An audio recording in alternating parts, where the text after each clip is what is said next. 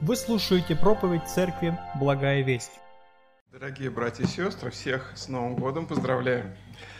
А, я не знаю почему, но мне нравится проповедовать э, вот в таком, э, такой момент, когда заканчивается один год, начинается Новый год. Хотя а, действительно, чтобы 1 э, января выпадало на воскресенье, такое бывает редко. Но вот в этом году такое совпадение. Слава Богу, кстати, тоже, что 25 выпало на воскресенье, тоже так вот, тоже не часто бывает. А, я хотел у вас спросить, мы обычно а, любим покупать христианские календарики, вот Юрий Васильевич Пахомов их а, где-то достает, и такой вопрос к вам. В декабре какой текст Писания был на календарике, кто помнит? Так, вот сестра помнит, Надежда, точно, молодец. Вот на этот текст мы сегодня будем проповедовать. Это книга Иисуса Навина «Я и дом, мы будем служить Господу». Там такие слова. В какой главе написано, кто помнит? А, я тоже так думал. Оказывается, нет. Давайте мы откроем книгу Иисуса Навина, 24 глава, и прочитаем 14-15 стихи. Книга Иисуса Навина, 24 глава, 14-15 стихи. «Итак, бойтесь Господа и служите Ему в чистоте и искренности – Отвергните богов, которым служили отцы ваши за рекою и в Египте, а служите Господу.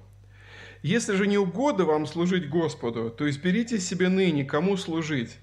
Богам ли, которым служили отцы ваши, бывшие за рекою, или богам Амарии, в земле которых живете, а я и дом мой будем служить Господу. Аминь.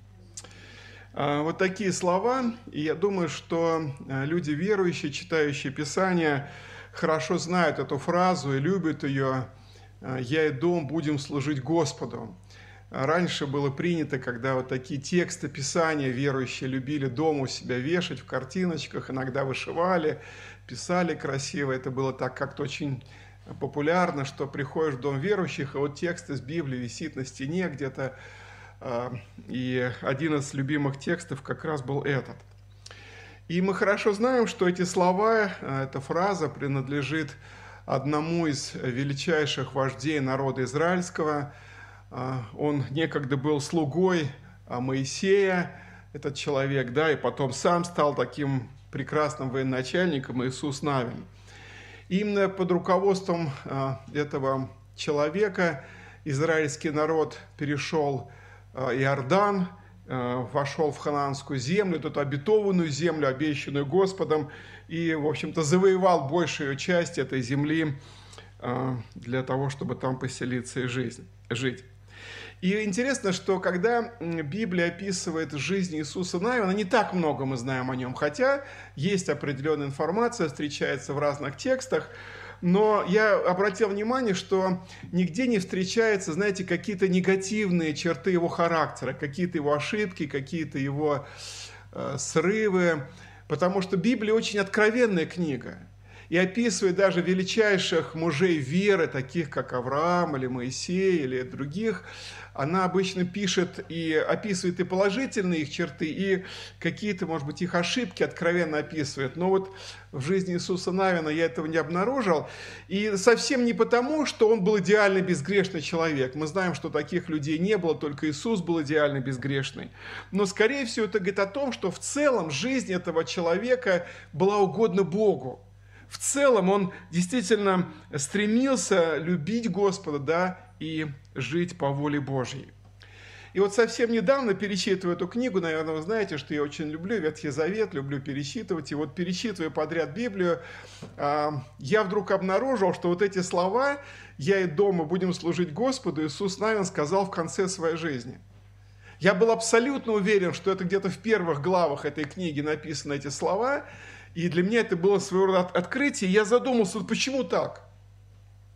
Обычно ну, в юности, при начале пути э, люди, может быть, мы с вами избираем какой-то для себя принцип, какой-то девиз, э, какой, какие-то, какой-то, может быть, такой вот э, важный момент, и мы говорим, я вот посвящу свою жизнь вот этому, да, и как-то вот стараются люди э, держаться этого от юности там, или, э, может быть, в, в течение где-то среднего возраста, да.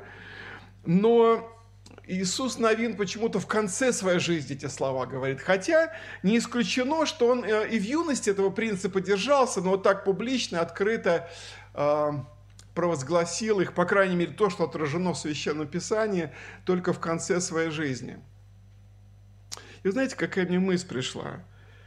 Что для того, чтобы вот так сказать публично, открыто, фактически в конце своей жизни, уже ближе к старости – Э, нужно для этого иметь моральное право. Одно дело, когда юноша говорит, я буду вот свято жить, я посвящу Иисусу всю свою жизнь. Жизнь для Иисуса, да, все, я принял решение, я его не отступлю. Но это пока только намерение, хорошее намерение. Дай Бог, чтобы они были у молодых людей. Но когда человек зрелый, проживший жизнь, и знаете, жизнь, проживший публично, на глазах у людей, это вождь. Знаете, как вот на витрине или на экране телевизора. И произнося эту фразу, он имел какую-то внутреннюю свободу, имел вот это моральное право, подтвержденное его совестью, что он так жил, и он так собирается жить до конца. И это очень важно, друзья. Это очень важно. Я хотел бы, чтобы сегодня, 1 а, января 2000 2023 года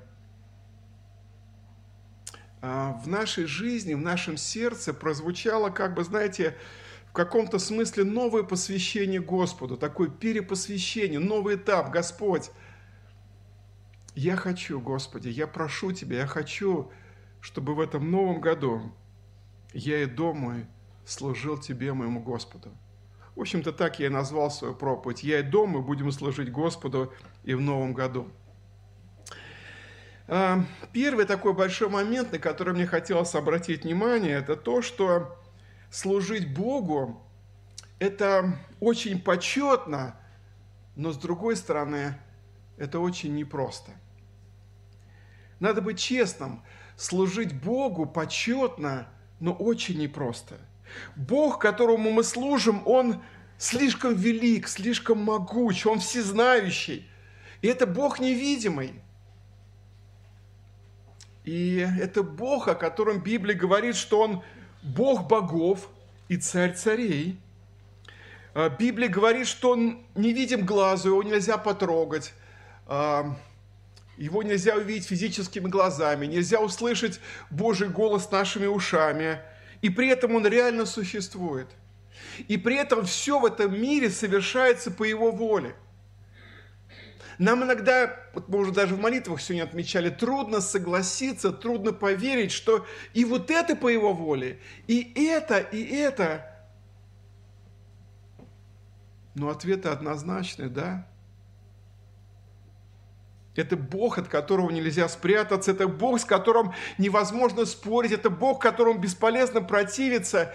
И вот Иисус Новин в течение всей своей жизни от юности познавал этого Бога лучше и лучше. И он понял для себя к концу своей жизни, что он не ошибся, избрав главной идеей, главным смыслом для себя служить этому Богу и он готов служить ему до конца и дальше, сколько Бог отмерит ему дней жизни. И мне хотелось бы, чтобы мы э, как-то кратко отметили некоторые моменты, какого Бога знал Иисус Навин и какому, какого Бога мы узнаем из Священного Писания, какому Богу мы служим. Какому Богу мы в каком-то смысле обещаем, что, Господи, я обещаю Тебе служить, я буду служить Тебе – Конечно, это будет такой очень ну, беглый, краткий, всего лишь такие фрагменты некоторые мы вспомним, но я думаю, что они очень важны. Их намного больше, но лишь некоторые. И первое, на что мне хочется обратить внимание, это Бог, которому служим, обладает всей полнотой власти. И эпизод, о котором мы сейчас будем вспоминать, он произошел не с самим Иисусом Навином, но с его учителем Моисеем – но несомненно, что Моисей пересказал Иисусу Навину и всему народу. Это было, это было известно. А им этот эпизод описан в книге «Исход» в третьей главе, потом дальше в четвертой главе. И эта история говорит о том, как невидимый Бог, но обладающий всей полнотой власти, вдруг заговорил с Моисеем, когда тот пас овец, и заговорил очень удивительным образом, странным образом. Моисей вдруг увидел, что в пустыне стоит куст э, терновника да, какой-то, и он горит и не сгорает – и он удивился, как это может случаться. Это явно какое-то чудо. Почему? Ну, может быть, от жары куст загорелся, да, сушняк. Но почему он не сгорает? И вот когда он подошел, то вдруг услышал голос этого невидимого Бога. Помните, он сказал, сними обувь, э, потому что место, на котором ты стоишь, есть земля святая. И потом этот невидимый Бог властно повелевает Моисею сделать то, чего он меньше всего хотел – Прошло уже практически 80 лет с тех пор, как он, э, ну 40 лет, да, 40 лет он жил в Египте, еще 40 лет он жил в этой пустыне Мадианской, 40 лет прошло, как он покинул Египет, убежал, Моисей, да, страха смерти, и, наверное, вспоминал как какой-то сон, вот там свою жизнь, рождение в Египте – и так и думал, что теперь он 80-летний старик, и так жизнь его закончится здесь с этими овечками в этой пустыне. И вдруг этот властный Бог приходит и говорит, я услышал вопль народа моего в Египте, и я посылаю тебя, чтобы ты вывел народ мой из Египта. И вот в третьей главе мы читаем вот эту вот дискуссию, а, разговор Моисея, который в страхе, в трепете – мы знаем, что Моисей был косноязычный, и я как-то слышал проповедь на эту тему, и пастор так очень наглядно представил себе, как будто Моисей заикается, и говорит, Господи, пошли кого-то другого, кого можешь послать. Да, ну это, конечно, такое наше человеческое, но он был косноязычный, и он пытается говорить, Господи, пошли кого-то другого. Я не подходящий, я не тот. Господи, не, не могу, пошли другого. Но Бог сказал, пойдешь ты. И в книге Исход в 4 главе мы читаем 19-20 стихи. «И сказал Господь Моисею в земле Мадианской, пойди, возвратись в Египет, ибо умерли все искавшие души твоей. И взял Моисей жену свою, сыновей своих, посадил их на осла и отправился в землю египетскую». И это был очень наверняка важный урок для Иисуса Навина, что с Богом нельзя спорить. Богу нельзя перечить. Он обладает всей полнотой власти. Если он решил что-то сделать, он это сделает обязательно. И Иисус Навин принимает решение служить такому властному и сильному Богу. Второй эпизод, мы кратко вспомним, описан уже в 17 главе книги «Исход». И там описывается удивительный урок, который уже лично сам Иисус Навин а, как бы пережил в своей жизни, когда он увидел, как этот невидимый Бог, обладающий всей полнотой власти, способен давать победу над врагами и, самое главное, способен отвечать на молитвы. В книге «Исход» описывается такой момент, когда э, израильский народ уже вышел из Египта, идет таким долгим путем в землю обетованную. И в какой-то момент э, один из языческих народов, знаете, очень подлый народ, злобный народ, аммонитяне, стали нападать на тех, кто отстал. Вот из, этого, из этой вереницы путников, пилигримов, идущих из Египта в Ханаан, кто-то отстал, кто-то устал, кто-то там может быть, что как-то уныл, да, и вот они стали из-под тяжка нападать, убивать частично из народа Божия людей, и Моисей, как вождь, руководимый Духом Божиим, принимает решение воевать с аммонитянами. И как раз Иисус Навин в тот момент возглавляет это, я бы так сказал, даже, даже не войско, а какой-то вот каких-то добровольцев, волонтеров, каких-то ну, людей, может быть, и мало подготовленных к, к военным действиям, но нужно было защищаться. И они идут воевать против этих э, аммонитян, возможно, против профессиональной языческой армии аммонитян, или такой, знаете, пиратско-разбойнической армии. Но самое главное, победа совершается на холме. И Иисус Навин это знает.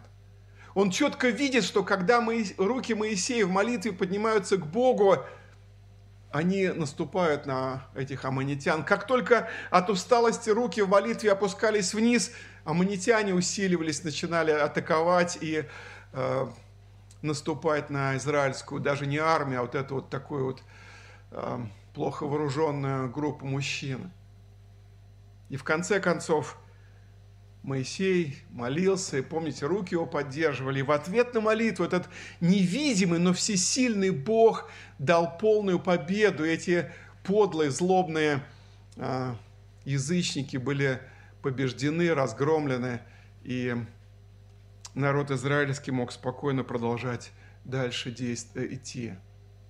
Это был важный урок для Иисуса Навина, что Бог невидимый, видимым образом может отвечать на молитвы. Третий урок очень важный, друзья, мы немножко перескакиваем, но третий урок очень важный, который, э, свидетелем которого опять-таки был лично Иисус Навин. Это тоже интересный момент. Я как-то не сразу, э, изучая Библию, обратил внимание, что Иисус Навин был с Моисеем на горе, когда Бог давал вот эти заповеди. Об этом мы можем прочитать в книге Исход, 32 глава, 17 стих.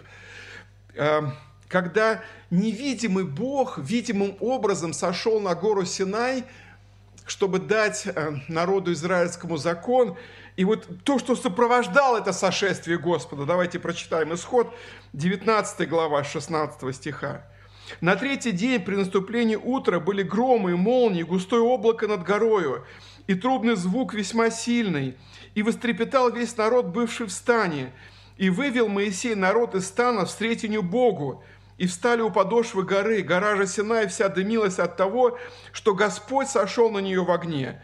И восходил от нее дым, как дым из печи, и вся гора сильно колебалась. И звук трубный становился сильнее и сильнее. Моисей говорил, и Бог отвечал ему голосом.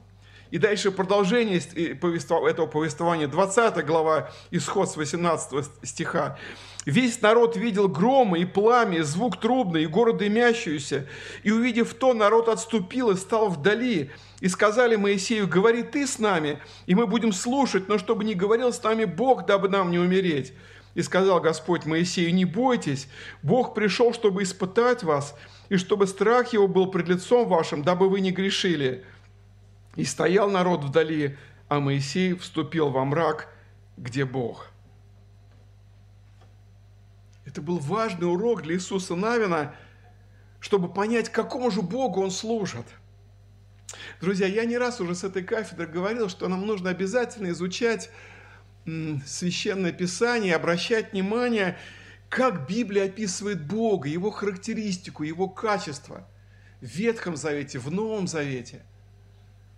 Насколько велик, насколько могуч наш Бог.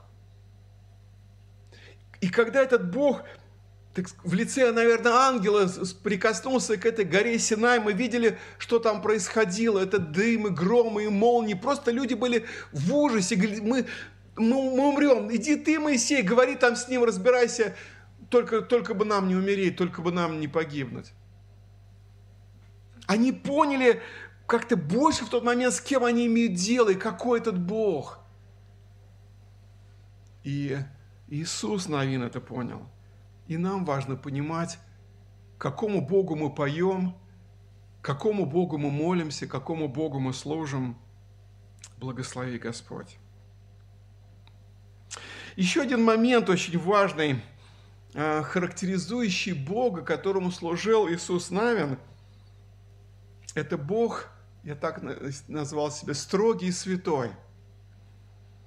Если мы откроем книгу чисел, числа, 20 глава, там описывается событие, когда в очередной раз народ израильский взбунтовался, стал роптать, стал упрекать Моисея и Аарона, что они вывели их из Египта, потому что не было воды. Вместо того, чтобы просто смиренно молить Господа о помощи, о том, чтобы Он открыл им источники, вот как Бог до этого делал не раз, народ взбунтовался. И похоже, что в тот момент, ну как мы сегодня говорим, терпение Моисея лопнуло. Просто терпение лопнуло, просто, просто он не выдержал. Просто он не выдержал. И Господь сказал ему, что нужно сделать. сказал, скажи слово скале, и потечет вода, но, но Моисей поступил по-другому. Книга чисел, 20 глава 10 и по 12 стихи. И собрали Моисея и Аарон народ к скале, и сказал он им, «Послушайте, непокорные, разве нам из этой скалы извести для вас воду?» И поднял Моисей руку свою, и ударил в скалу жезлом своим дважды, и потекло много воды, и пило общество и скот его. А теперь 12 стих. «И сказал Господь Моисею и Аарону, «За то, что вы не поверили мне, чтобы явить святость мою пред очами сынов Израилевых, не введете вы народа сего в землю, которую я даю ему».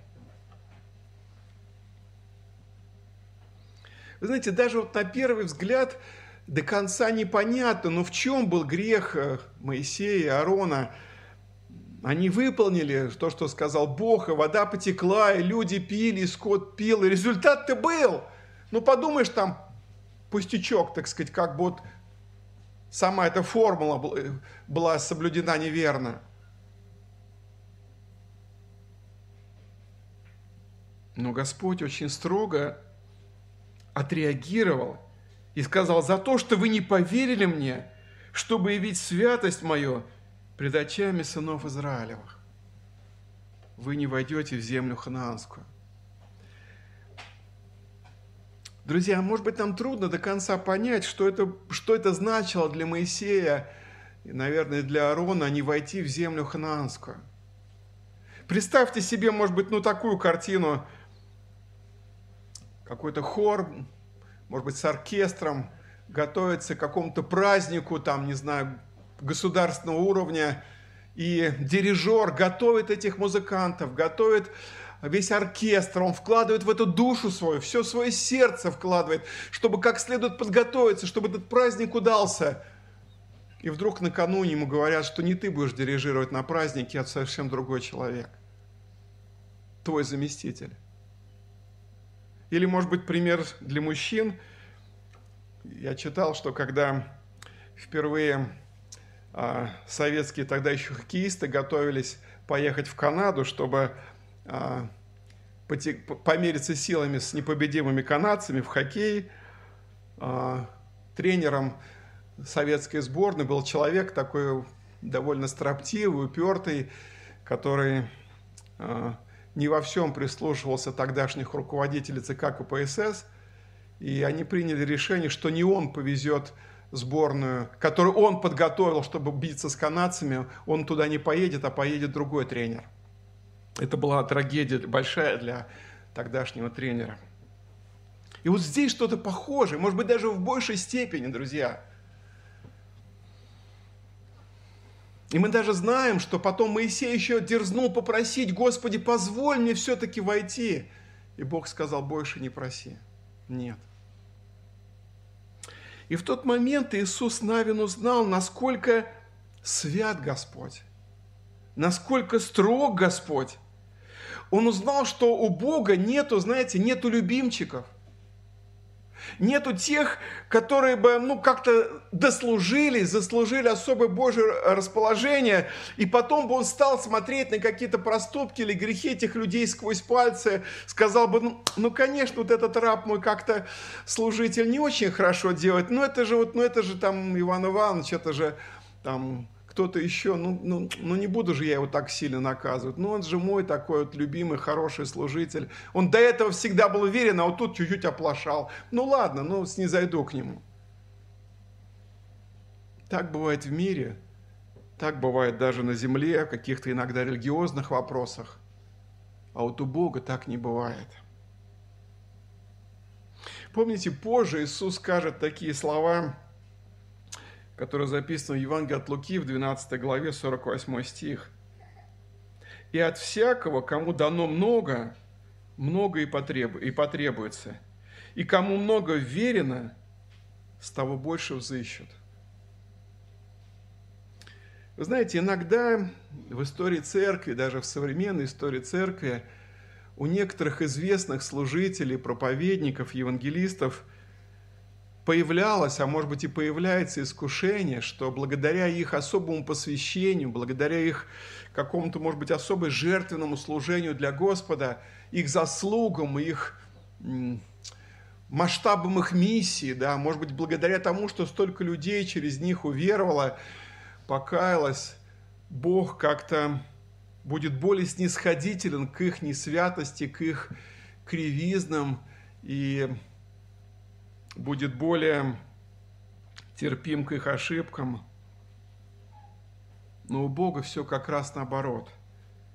Кому много дано, с того много и потребуется, и кому много верено, с того больше взыщет.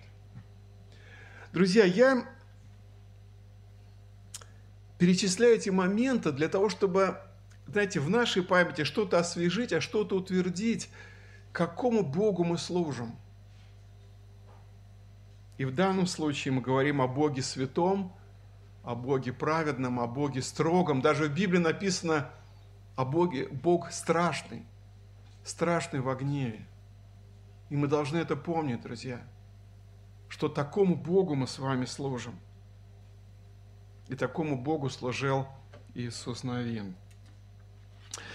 И еще одно, а, еще одно, еще одно качество, характеристика, которое мы находим в этой 24 главе э, книги Иисуса Навина, которую мы прочитали в начале, еще одно такой важный момент, э, характеризующий Бога, которого мы служим, это то, что Бог э, святой, праведный, строгий, страшный, но Бог – который насильно человека не заставляет ему служить, я так сформулирую. Знаете, с одной стороны, он повелевает, он посылает, он приказывает, но с другой стороны, он в каком-то смысле дает людям определенную иногда свободу, право выбора. Вот, вот какое-то есть в этом кажущееся противоречие, но об этом говорит Писание. Смотрите, Иисуса Навина, 24 глава, 19-20 стихи. Иисус сказал народу, не возможете служить Господу, ибо Он Бог святой, Бог ревнитель, не потерпит беззакония вашего и грехов ваших. Если вы оставите Господа и будете служить другим богам, то Он наведет на вас зло и истребит вас после того, как благотворил вам. И дальше 15 стих. «Если же не угодно вам служить Господу, то изберите себе ныне кому служить. Богам ли, которым служили отцы ваши, бывшие за рекою, или богам Амарии, в земле которых вы живете?»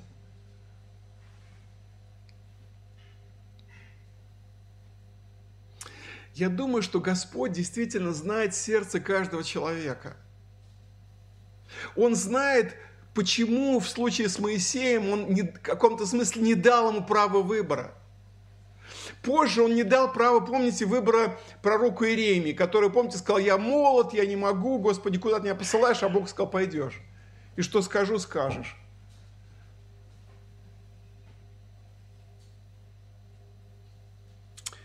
Помните еще удивительные слова, которые тоже подобную мысль сказал Господь через Моисея, это конец книги Второзакония, 30 глава, тоже удивительные слова. 30 глава, 19 стих. Моисей говорит, вернее, Господь через Моисея, «Во свидетеля перед вами призываю сегодня небо и землю.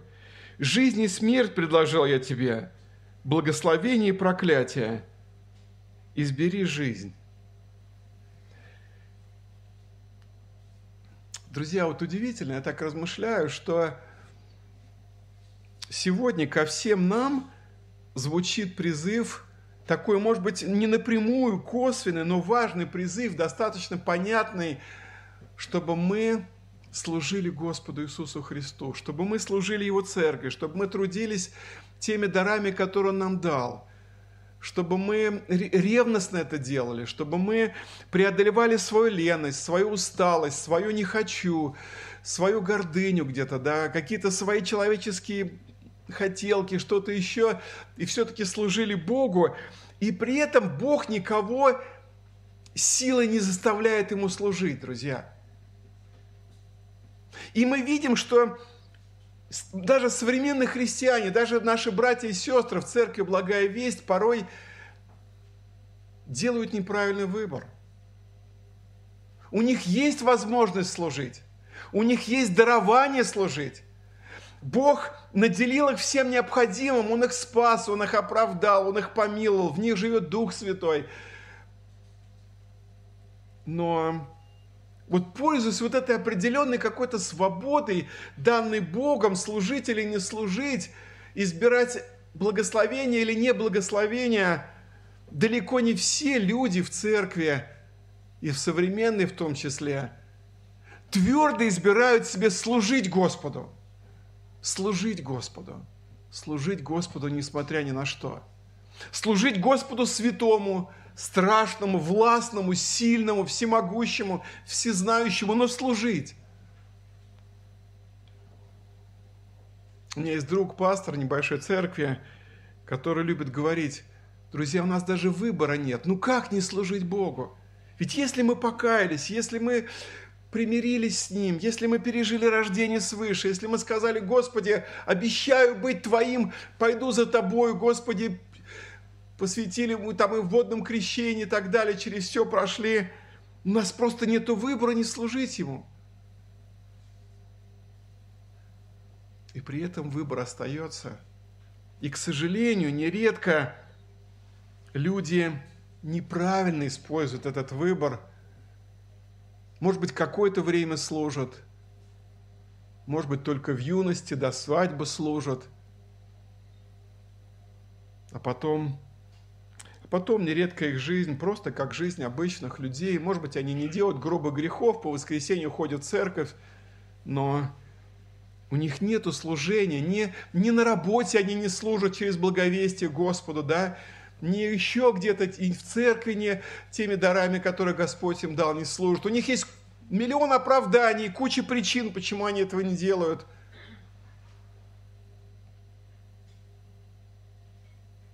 Дай Господь, дай Господь, чтобы вот эта вот смена года, вот этот Новый год, первой страницы сегодня э, Нового года, первый день, чтобы ты и я, брат и сестра, приняли это твердое решение.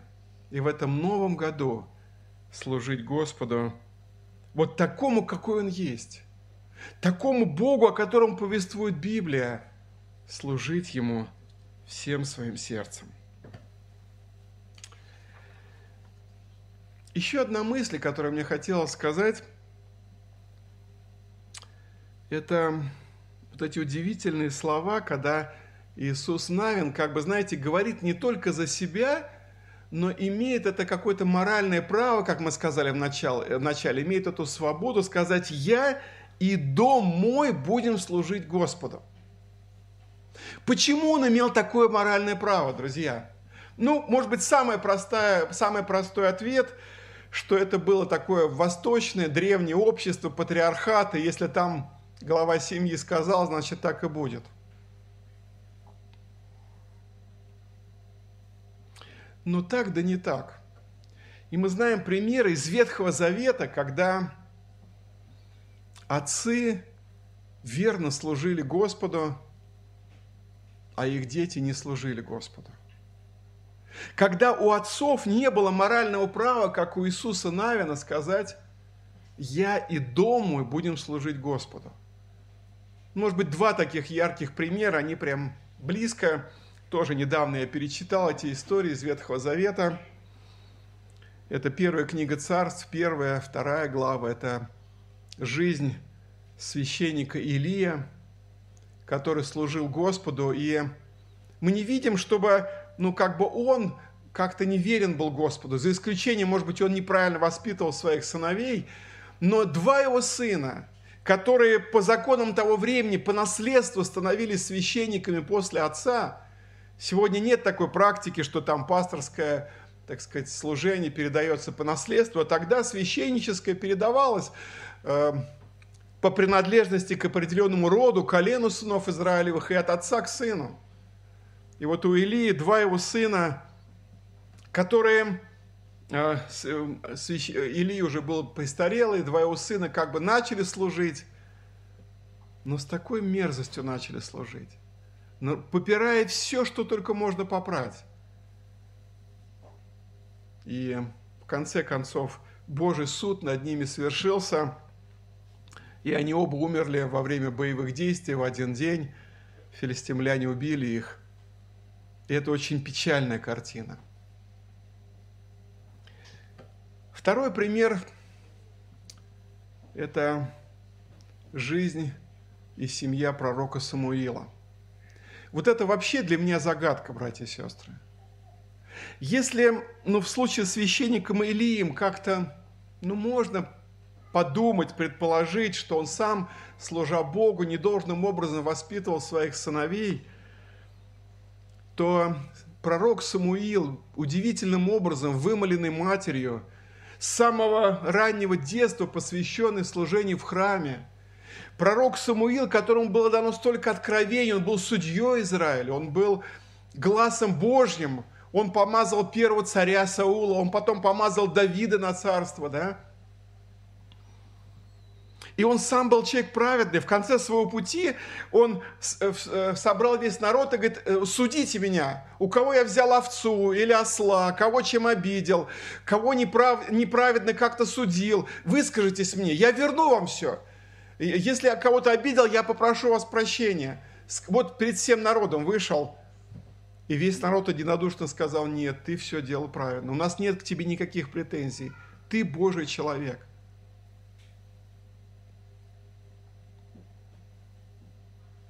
Но у него тоже было два сына, которые почему-то не последовали вот этой праведности, страхе Божьем – вот в этой чистоте служения Господу за своим отцом. Он сделал их тоже судьей, когда стал престарелым э, в двух областях народа израильского. Они как бы были судьей, но написано, что они судили превратно, брали взятки и были соблазном для народа Божия.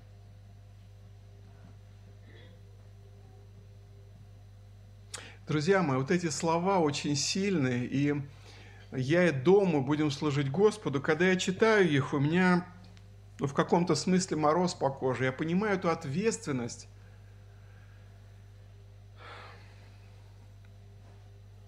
Ответственность а, нас, как людей, может быть, я обращаюсь к людям старшего поколения, я обращаюсь к тем, у кого есть дети,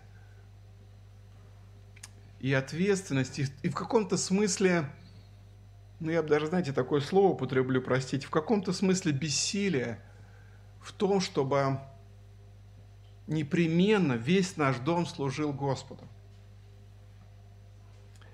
Почему я употребил слово «бессилие»?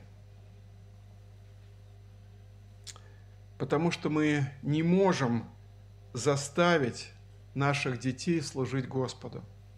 Мы не можем заставить наших жен служить Господу. мы не можем заставить самых близких людей, заставить, убедить, уговорить, я не знаю, как-то их принудить. Потому что следование за Господом Иисусом, принятие Иисуса Спасителем, вот это дерзновение, вот я, пошли меня, это, это исходит, должно исходить из сердца, это личный выбор человека – даже если дети родились в семье самого хорошего христианина, может быть, мама молитвенница, папа, там, не знаю, проповедник или миссионер, самая благочестивая семья. И в этом случае все равно нет стопроцентной гарантии, что весь наш дом, все наши близкие будут служить Господу. Я уже как-то говорил с этой кафедры – один мой друг хороший как-то сказал, Михаил, ты знаешь, когда росли мои дочери, когда они были маленькие, мне в голову не могло прийти, что они вырастут и перестанут ходить в церковь, перестанут служить Господу. Это действительно благочестивая семья. Они с женой верные, и дома изучали Писание, молились, были в церкви, в служении – но девочки выросли, ушли в мир, потом одна из них вернулась, слава Богу, вторая до сих пор еще не вернулась, как вот блудная дочь еще не пришла к Господу Иисусу Христу. Знаете, в нашем народе есть такая поговорка «ни вольник, ни богомольник». Вера в Иисуса Христа, служение Иисусу Христу – это личный выбор каждого человека. Мы призываем, мы молимся, мы постимся, мы переживаем, но в жизни наших близких, наших детей очень много плохих примеров, очень много искушений – очень много тех людей, которые не верят Господу. Или формально верят, но сердцем не следуют за Господом. Очень много таких, знаете, каких-то кривых ситуаций. И, и не все от нас зависит. Помните, я вам рассказывал такой пример. Пастор, уважаемый, такой же в возрасте, который руковолагал меня на пресвитерское служение, Иван Семенович Гнеда, у него, по-моему, четверо было детей, и все дети выросли верующие, служители. И как-то у него спрашивали, Иван Семенович, а почему у вас все дети выросли верующие, стали служить Господу? И он интересно отвечал, он говорит, братья и сестры, может быть, потому, что я никогда не, не, не осуждал тех верующих, тех служителей, у которых дети выросли неверующие. Я старался никогда не осуждать других, верующих или даже пасторов, проповедников, у кого дети выросли непокорные, как у Самуила или у Илия. И Бог помиловал моих детей, и они стали верующими.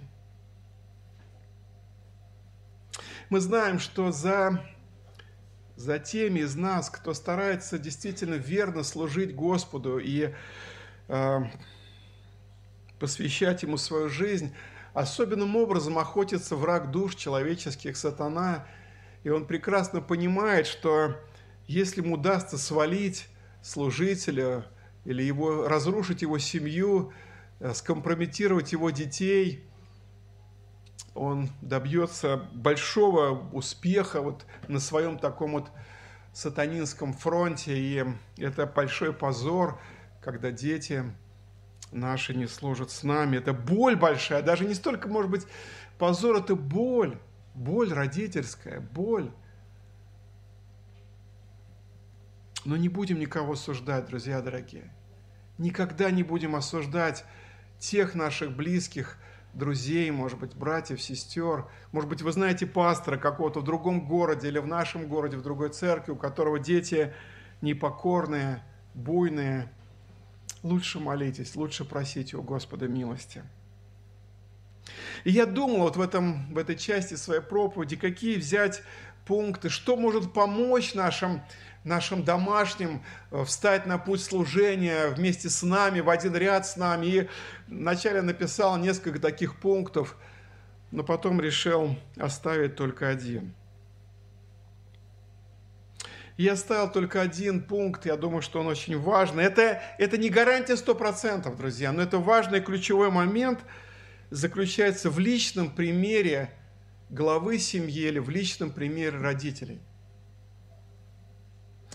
Если мы хотим, чтобы наша семья, наш дом служил Господу, как минимум ключевым моментом является твой и мой пример, брат и сестра –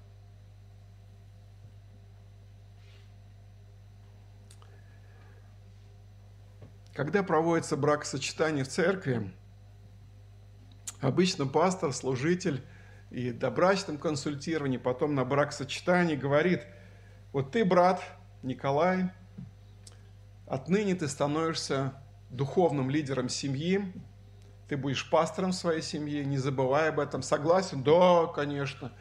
Сестра Мария, вот ты понимаешь, что ты будешь теперь помощницей своего мужа, помощницей пастора, будешь помогать ему в духовной жизни, в служении, да? Да, да, пастор, конечно.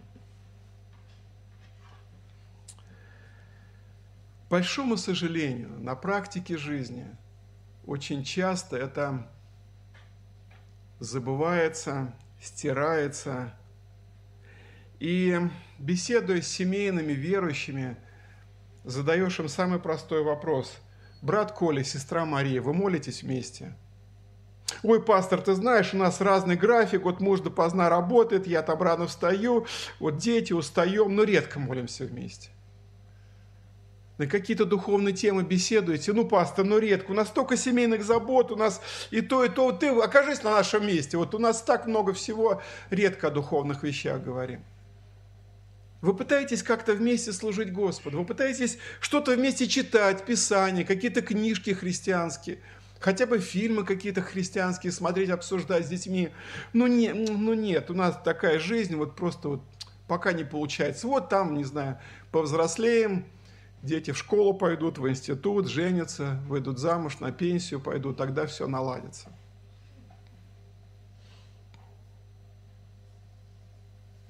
Друзья мои, я думаю, что если родители, если особенно мужья, не любят, не, не стараются любить Иисуса всем сердцем, любить Его Слово, любить молитву, не стараются от сердца служить Господу. И дети наши, они нас очень хорошо сканируют, друзья мои ну не обманывайтесь, ну не обольщайтесь, что если они видят, какие у нас ценности, чем мы дорожим, на что мы тратим свое время, силы. В одной семье ребенок сдал своих родителей говорит, о, говорит, а моя мама деньги больше всего любит. Так вот раз и все. Просто ребенок смотрит, чем живет эта мама, как, о чем она говорит, о чем она переживает, какие у них дискуссии с мужем бывают. И она очень четко определила – да моя мама деньги любит больше всего. Если бы этот ребенок сказал, я знаю, что моя мамочка любит Иисуса, я знаю, что моя мамочка не пропустит ни одной спевки. Моя, моя мамочка обязательно пойдет на молитву в церковь. Моя мамочка участвует в молитве цепочке. Мой папа везде рассказывает об Иисусе. Мой папа старается трудиться, где какая нужда, он идет туда и старается что-то сделать для Господа. Мы мало что знаем, практически ничего не знаем о семье Иисуса Навина. Как звали его жену, сколько у него было детей, Писание умалчивает. Но он имел это моральное право публично сказать в конце своей жизни, обращаясь к народу, вы будете служить Господу? Вы как хотите, а я и дом мой, мы будем служить Господу. Я думаю, что в случае с Иисусом Навином очень сильный момент был это начало его служения, когда, наверное, ему тоже было страшно, когда Моисей, руководимый Господом, сказал, что я не войду в землю обетованную, а ты, ты войдешь. именно ты будешь вождем, который переведет народ через Иордан и ты будешь военачальником, под руководством которого Израиль будет завоевывать этих, казалось бы, непобедимые ханаанские племена. И вот в начале книги Иисуса Навина, в первой главе, 7-8 стихи, мы тоже их, думаю, что знаем очень сильно. Я не могу их сегодня не прочитать, где Господь говорит тогда еще, ну, не совсем молодому, ему уже тогда тоже было лет 40, наверное, Иисусу Навину. Только будь тверд и очень мужественен, и тщательно храни, исполняя весь закон, который завещал тебе Моисей, раб мой. Не уклоняйся от него ни направо, ни налево, дабы поступать благоразумно во всех предприятиях твоих. Восьмой стих. «Да не отходит сия книга закона от уст твоих, но поучайся в ней день и ночь, дабы в точности исполнять все, что в ней написано». Двоеточие. «Тогда ты будешь успешен в путях твоих, и будешь поступать благоразумно. Друзья, ну спросите себя, спросите своих друзей, спросите любую христианскую семью, ты хочешь быть успешным во всех путях твоих? Ты хочешь иметь благоразумие, ты хочешь иметь мудрость, силу от Господа, чтобы прожить достойно в семье, в обществе, да, чтобы твоя жизнь прошла, ну, знаете, красиво прошла, достойно прошла – чтобы, придя к старости, тебе не было стыдно за свою прожитую жизнь, тебе не было горько, тебе не было, знаете, множество причин покаяния. Господи, прости, что это я упустил, что и здесь я там, простите, накосячил, и там я недостойно не сделал какой-то выбор, принял решение – Мы хотим быть успешным, все хотят быть успешными, все хотят это какое-то иметь благоразумие, мудрость, да, благодать от Господа, но есть для этого определенные условия. Будь тверд и мужествен, тщательно храни, исполняя весь закон. Не уклоняйся ни направо, ни налево. Да не отходит вся книга от уст твоих, но поучайся в ней день и ночь, дабы в точности исполнять все, что в ней написано. Друзья мои, дай Господь, мы, мы не можем, мы не вправе изменить то, что было в прошлом году – мы не можем отмотать как-то, знаете, эту кинопленку нашей жизни назад и что-то исправить. Ну, единственное, что только, может быть, там вернуть какие-то долги, примириться с тем, с кем, может быть, мы не примирились, там, может быть, попросить прощения у своих детей, что мы не показывали им должный христианский пример жизни и служения. Это мы можем, но исправить кардинально нет. Но дай Господь, чтобы, начиная этот Новый год – каждый из нас пред Богом принял это решение. Господи, помилуй меня, укрепи меня, исполни Духом Святым, пошли благодать. Я хочу вместе с Иисусом Навином сказать эти слова. Я и дом мой будем служить Господу в 2023 году. Я не знаю, какой год это будет. Я не знаю, что встретится на моем пути, Господь. Но я хочу служить Тебе. Я, я посвящаю себя Тебе. Благослови нас в этом, Господь. И последний момент, который мне хотелось обратить внимание, то, что Иисус Навин говорит эти слова в конце своей жизни, это тоже очень важный такой штрих к его жизни, к его биографии – знаете, чем заканчивается книга? Кстати, 24 глава – это последняя глава из этой книги, и она заканчивается такими словами, это 29 стиха по 31. «После всего умер Иисус, сын Авин, раб Господень, будучи 110 лет, и похоронили его в пределе его удела Фавна в сарае, что на горе Ефремовой, на север от горы Гааша». И 31 стих.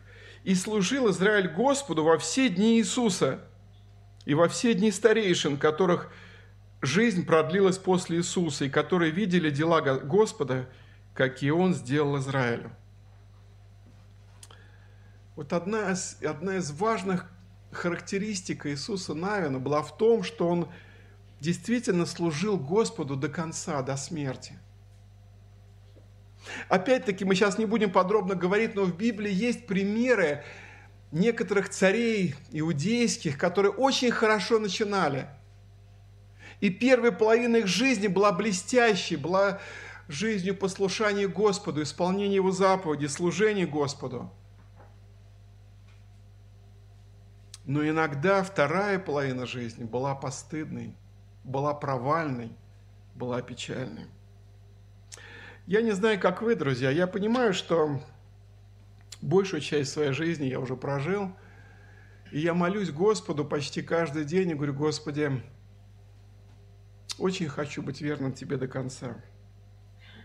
Очень хочу, а, пока есть силы, пока есть здоровье, трудиться, делать для Твоей славы, что могу, что по силам, где, когда Ты даешь какое-то вдохновение, когда Ты ведешь, когда Ты направляешь. Очень хочу, Господи, вместе с Иисусом Навином иметь эту свободу, это право сказать пред Тобой, перед Божьим народом, изберите себе ныне, кому служить, богам ли, которым служат люди вокруг нас, наши соседи, наши одноклассники, наши сослуживцы – наши, может быть, даже родственники. У вас есть выбор. Но я и дом мой, мы будем служить Господу. Аминь. Давайте помолимся.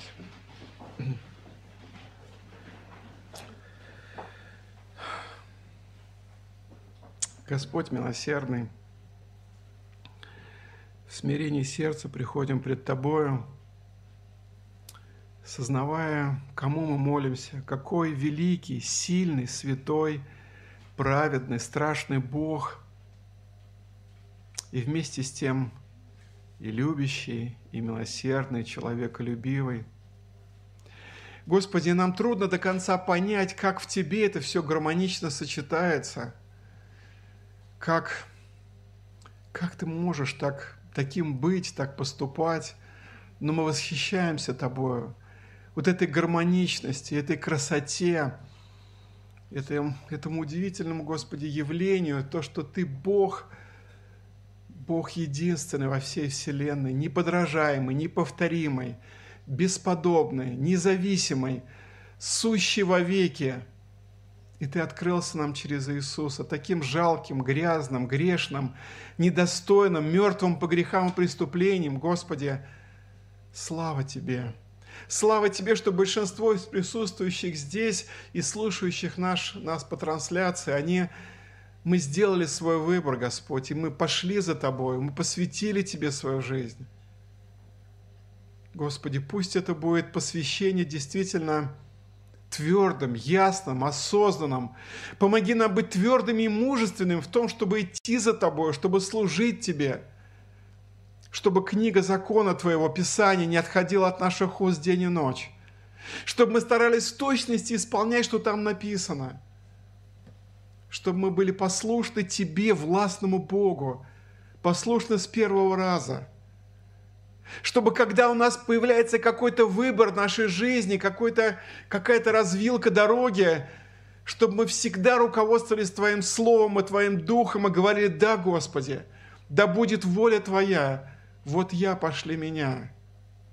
Господи, мы молимся Тебе за детей наших, которые еще не сделали свой выбор или сделали неправильный выбор. Господь, помилуй наших детей, помилуй наших близких – Особенно тех, которые знают истину, но еще не покорились ей. Господи, жалься над ними.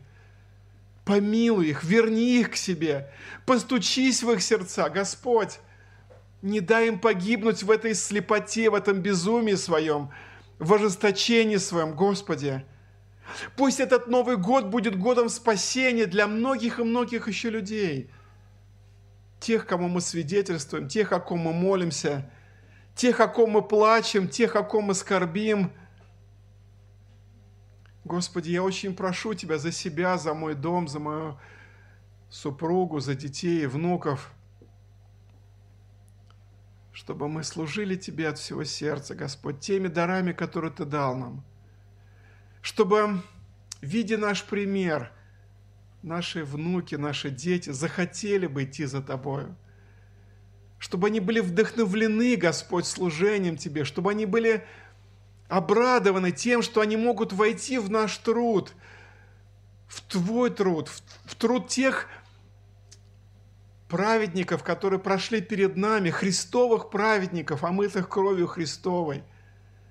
Господи, сознаем свою слабость и немощь, сознаем свое несовершенство. Господи, помилуй нас, прости, укрепи, исполни Твоей благодатью и силою Твоею, и помоги нам быть твердыми и мужественными, чтобы до конца, до дня и часа встречи с Тобою мы сохранили эту верность, это посвящение, пока есть силы, чтобы мы трудились и служили в соответствии с теми дарами, которые Ты нам дал. Помоги, чтобы когда наша земная жизнь прервется, каждый из нас услышал – из твоих уст эти самые сладкие слова. Хорошо, добрый, верный раб. В малом ты был верен, войди в радость Господина твоего. Да светится имя Твое. Аминь. Местная религиозная организация Церковь Евангельских христиан-баптистов «Благая весть» зарегистрирована 24 июня 1999 года.